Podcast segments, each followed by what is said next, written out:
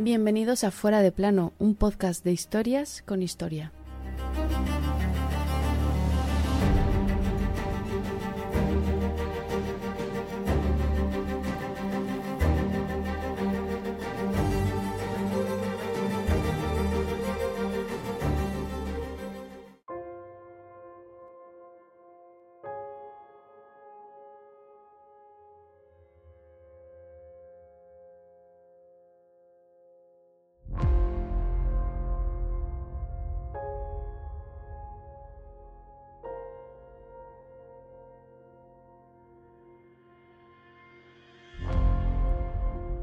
Aquel jueves 24 de octubre de 1929 se desató el terror.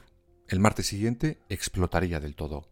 Lo curioso es que lo que un día parecía el final de la crisis, al siguiente se comprobaba que solo había sido el principio. Aquel jueves se le conoce como el jueves negro de Wall Street. Con él arranca la gran recesión americana. Durará 10 años y solo terminó, curiosamente, gracias a la Segunda Guerra Mundial.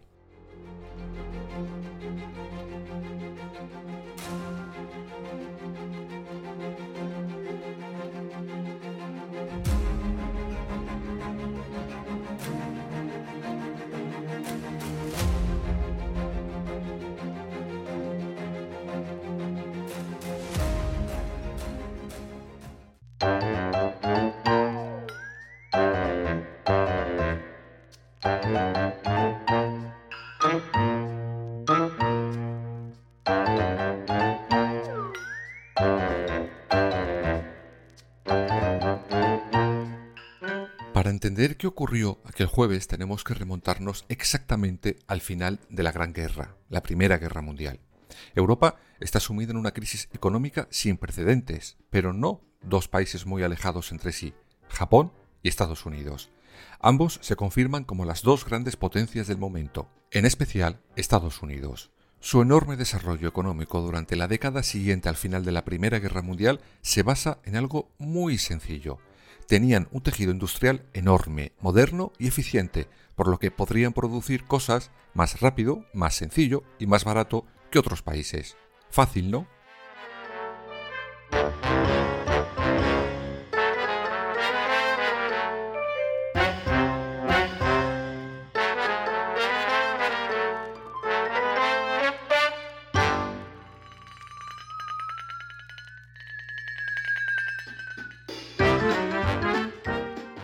Los países dependían de Estados Unidos, pero con el paso de los años empieza a surgir con un claro y grave problema. Europa está totalmente endeudada y por mucho que quiera o necesite, no puede comprar casi nada, porque no puede pagarlo, claro está, sobre todo en sectores como la agricultura y la ganadería. Por tanto, como unas fichas de dominó, si Europa no compra lo que Estados Unidos produce, ¿qué hace Estados Unidos con su producción?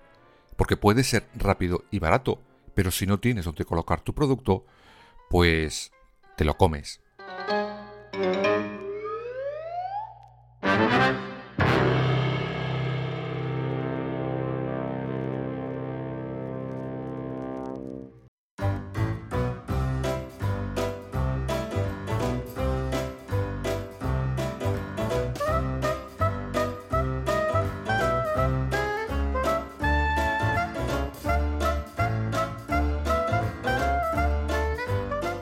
Pero hay otro elemento que explica lo que ocurrió aquel jueves negro. Los americanos en esa, en esa, década empiezan a consumir y comprar como locos. Son los felices y locos años 20 del siglo pasado. Como nos dijeron otros no hace tanto y con menos motivos, los americanos compraban por encima de sus posibilidades. Sobre todo empiezan a invertir en bolsa. Los brokers prestan cantidades enormes de dinero a pequeños inversores. Todo esto hará que la bolsa y muchos de sus valores suban hasta límites totalmente irreales. En otras palabras, se estaba formando una burbuja, y ya sabemos todos que las burbujas explotan.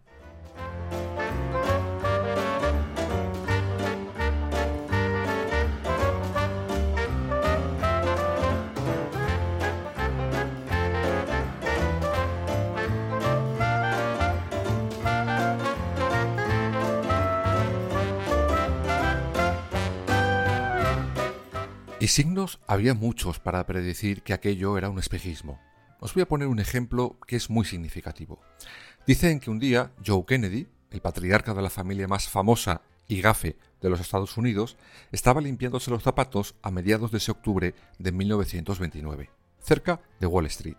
Allí el chico que se los limpiaba le dijo, ¿Quiere un consejo? Compra acciones petroleras y de los ferrocarriles, no se arrepentirá.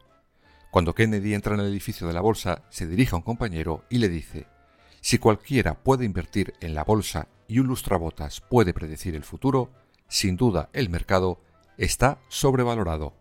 Mala señal. Oye, y tan mala.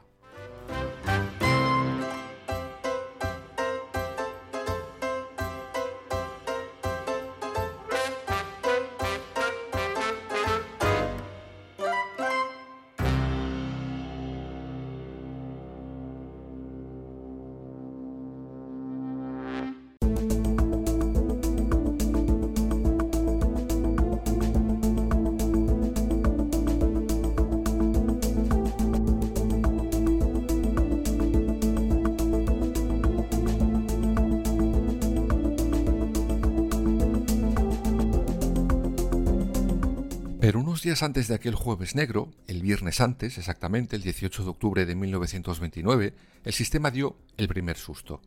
Se lanzan 8 millones de acciones. Su valor baja más de 9 puntos. Al día siguiente, otros 12.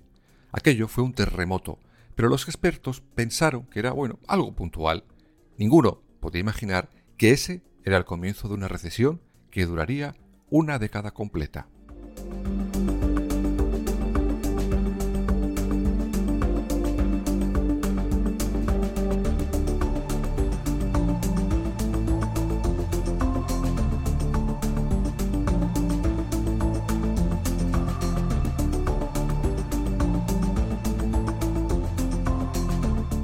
Y amanece aquel jueves 24 de octubre. Abre la bolsa y toda en redondo cae en picado, más de un 9%. Y el pánico comienza. Cientos de inversores dominados por él comienzan a vender sus valores. En total, aquel día se venden casi 13 millones de acciones, la mayoría de ellos muy por debajo de su precio de compra, con lo que os podéis imaginar la cantidad de pérdidas que esos inversores tuvieron. Los bancos comienzan a tener problemas. 40 bancos llegan a quebrar. Muchos de sus clientes retiran apresuradamente sus depósitos.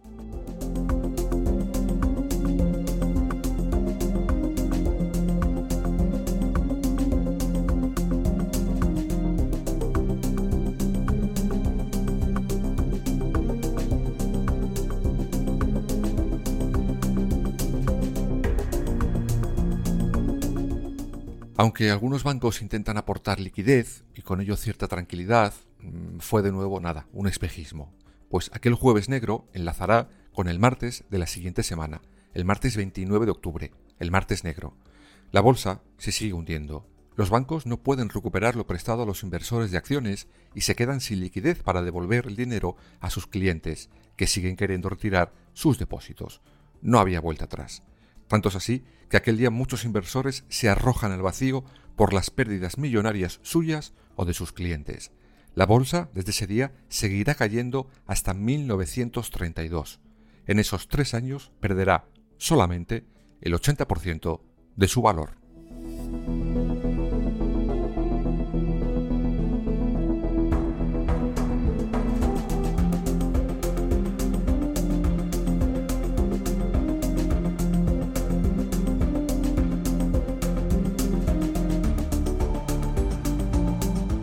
El motor de la economía mundial estaba hundido. El PIB desciende un 27% en esa década.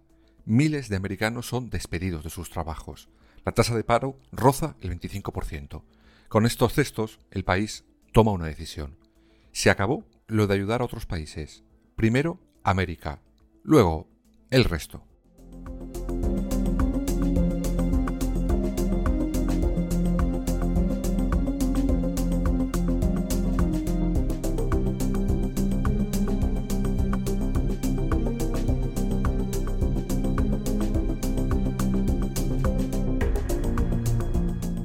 En 1930 se promulgará la ley Hawley-Scott.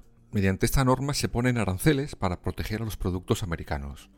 Otros países que exportaban casi todo a Estados Unidos se verán fuertemente impactados por esta medida, evidentemente.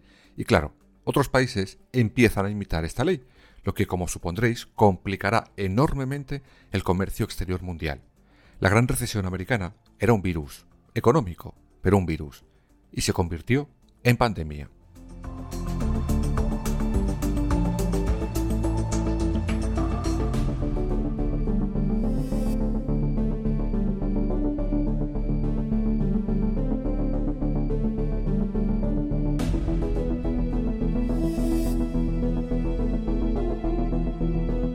Tanto se expandió por todo el mundo, sobre todo por Europa, aquel virus de mirar primero por el país de cada uno, que hace surgir muchos movimientos nacionalistas. A eso le sumas, por ejemplo, que muchos populistas aprovechan esa crisis sin precedentes y tenemos la explicación de por qué surgirán ciertos movimientos fascistas en España, Italia o Alemania. Ahí tendremos la explicación de lo que ocurrió pocos años después.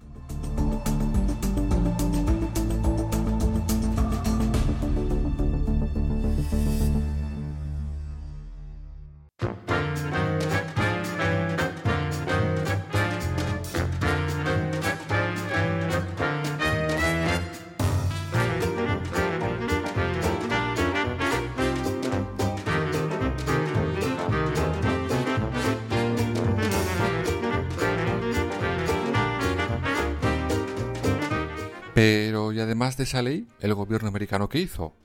Pues básicamente se resume en una palabra. Nada. El presidente era el republicano Hoover. Y clarividente él consideró la crisis como algo pasajero. No creyó necesaria la intervención estatal. Un iluminado, este Hoover. Aunque tres años después del comienzo de la gran recesión, los americanos le harán saber su opinión.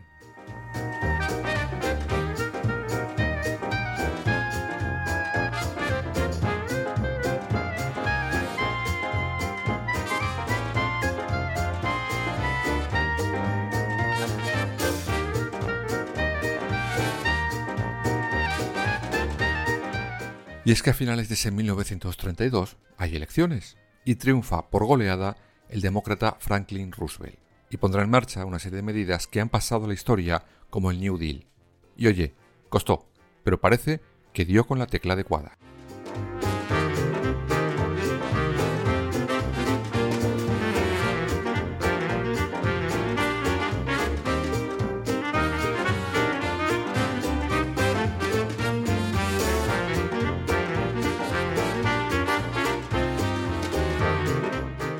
Este New Deal se basaba en un elemento básico. El Estado, en determinadas circunstancias, podría meter mano en la economía. Sin más. Justo lo contrario que proclamaba aquel salvaje capitalismo que había llevado al mundo a donde se encontraba aquel 1929. Roosevelt impulsa las inversiones, el crédito y el consumo. Regula los precios y los salarios. Subvenciona la agricultura y la construcción. Establece unos impuestos de manera progresiva para sufragar un sistema de seguridad social. Reducirá la jornada laboral. Y oye, funcionó, aunque no sería ni tan rápido ni tan fácil. Y eso que salió elegido presidente tres veces más. Lo que sí hará que Estados Unidos se recupere del todo y para siempre será una fecha, el 1 de septiembre de 1939.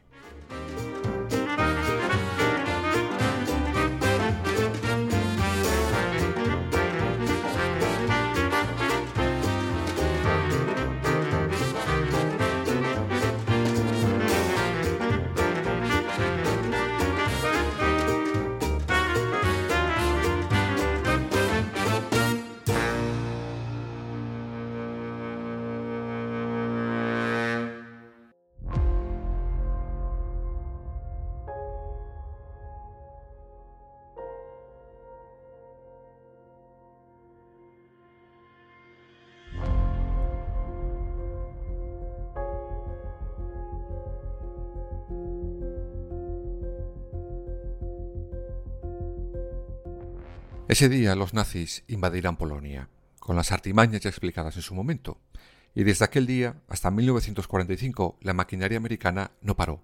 Su poderosa industria volvió a resurgir produciendo armas, proyectiles, tanques, aviones, bombas, es decir, la destrucción de la Segunda Guerra Mundial terminó con la Gran Recesión Americana y volvió a colocar a ese país como la primera potencia mundial.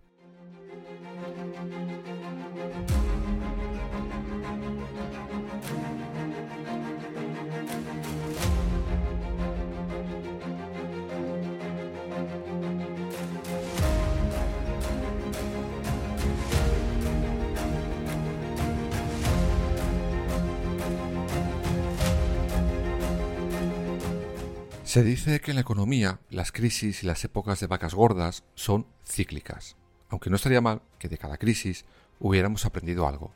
Si comparamos la del 29 con la que pasamos por ejemplo en el 2008, vemos que las similitudes son demasiadas.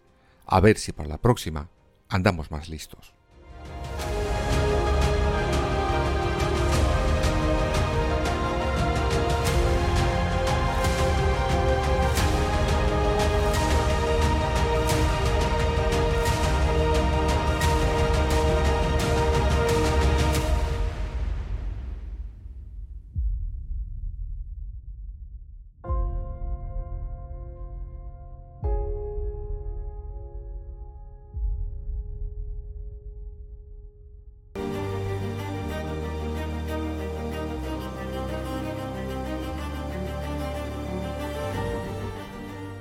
Fuera de plano. Suscríbete en las principales plataformas y síguenos en nuestras redes sociales, Instagram, Twitter y Facebook.